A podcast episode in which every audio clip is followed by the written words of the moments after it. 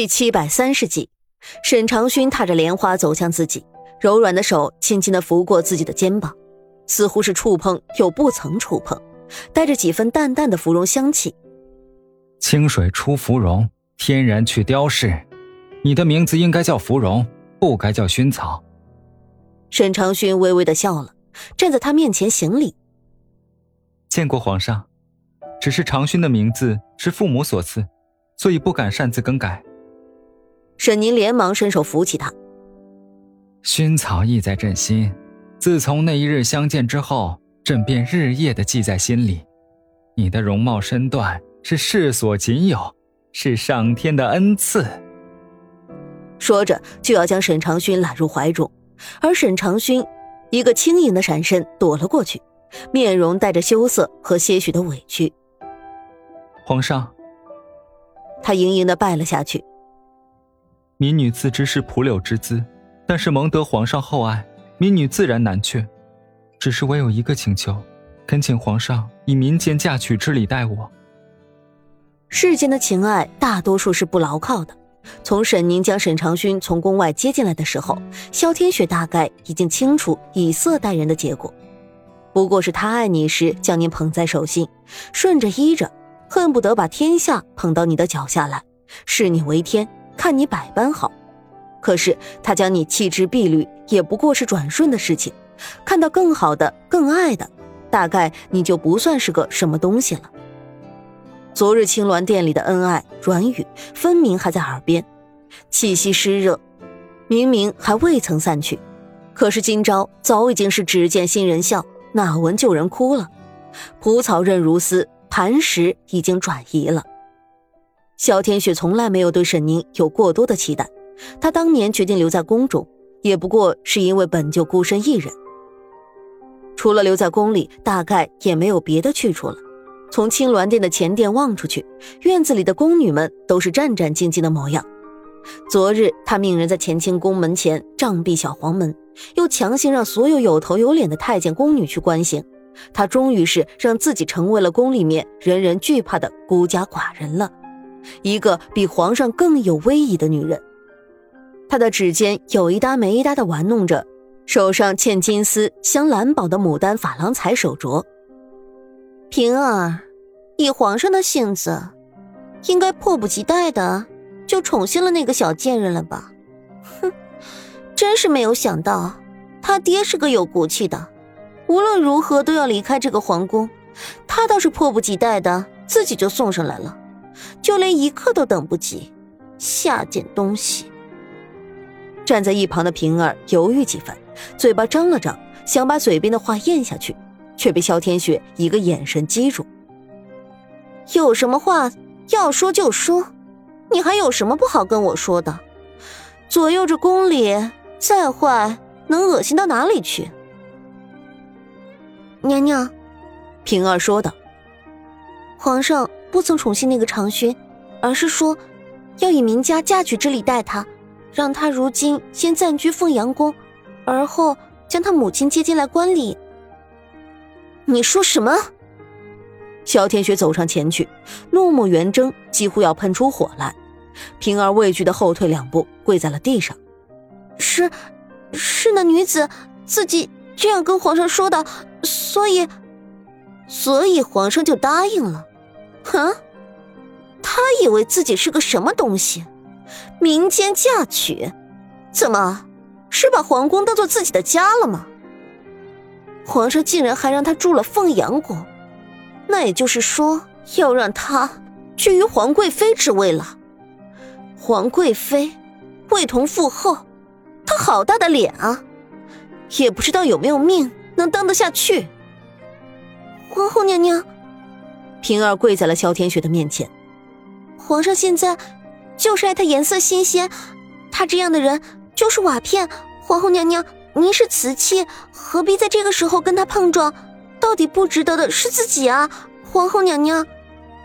萧天雪冷笑，她的眼睛里像是嗜血的野兽，红彤彤的。我现在是没法子跟他硬碰硬，到底这个小贱人正受着宠爱。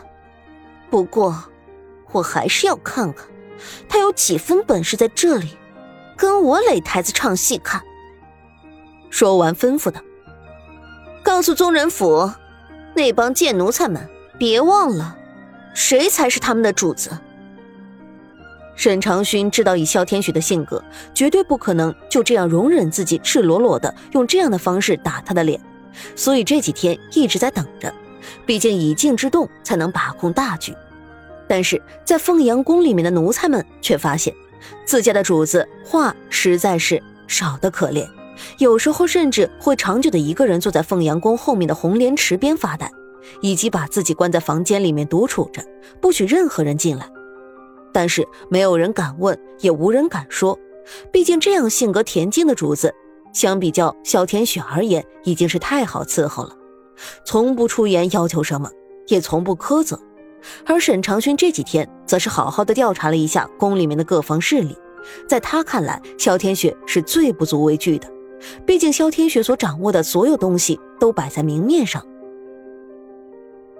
或者说，他就像是依附于皇上的一个人。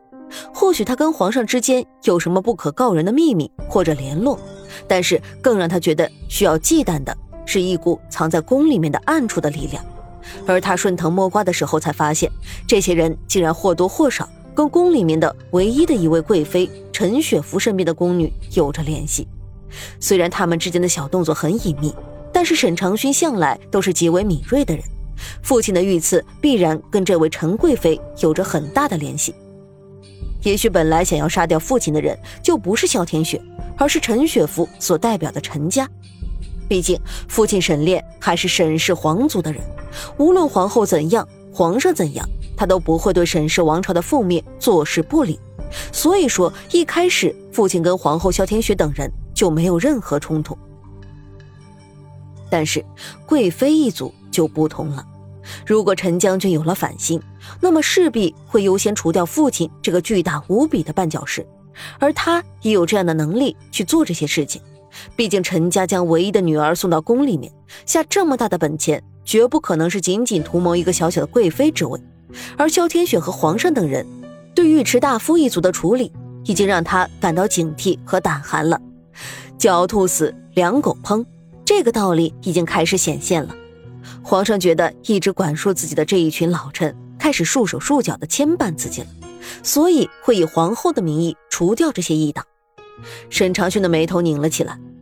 如果这个皇上真的安排了这一切的计划，那么他绝对不像是表面上看起来那样昏庸无能。凤驾到！门外小太监尖锐的声音响起。沈长勋疑惑皇后现在这个时候过来做什么。萧天雪不该是这么沉不住气的人。他整理了一下衣服，准备出去接驾。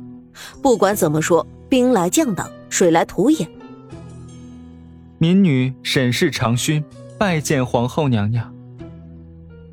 萧天雪看着跪在自己面前的这个窈窕美丽的豆蔻少女，忽然心头涌出一种怪异的感觉，但是很快整理好情绪，看向她：“你倒是没让本宫等太久。”哼，沈长勋头也不抬，继续说道：“民女本该去拜见皇后娘娘，但是奈何身份微贱，不敢无照而面奉驾，请皇后娘娘恕罪。”好一张厉害的嘴！怎么，你觉得你这么说，本宫就没办法追究你不尊敬的罪名？沈姑娘，我是真的没有想到，你父亲那么聪明的人。会生出来你这么蠢笨的？说罢，还是颇为勉强的说道：“起来吧。”凤阳宫在前朝的时候是皇后的居所，只不过后来这位白皇后因为触怒了皇上而被降为皇贵妃，因此后来就变成了皇贵妃的居所。只不过各种装束修整却还是十分富丽堂皇，精妙非常。萧天雪环顾四周，打量摆设，冷笑着。看来皇上真是对你用足了心思。不过你也别高兴的太早，咱们这位皇上啊，最是爱新鲜的人。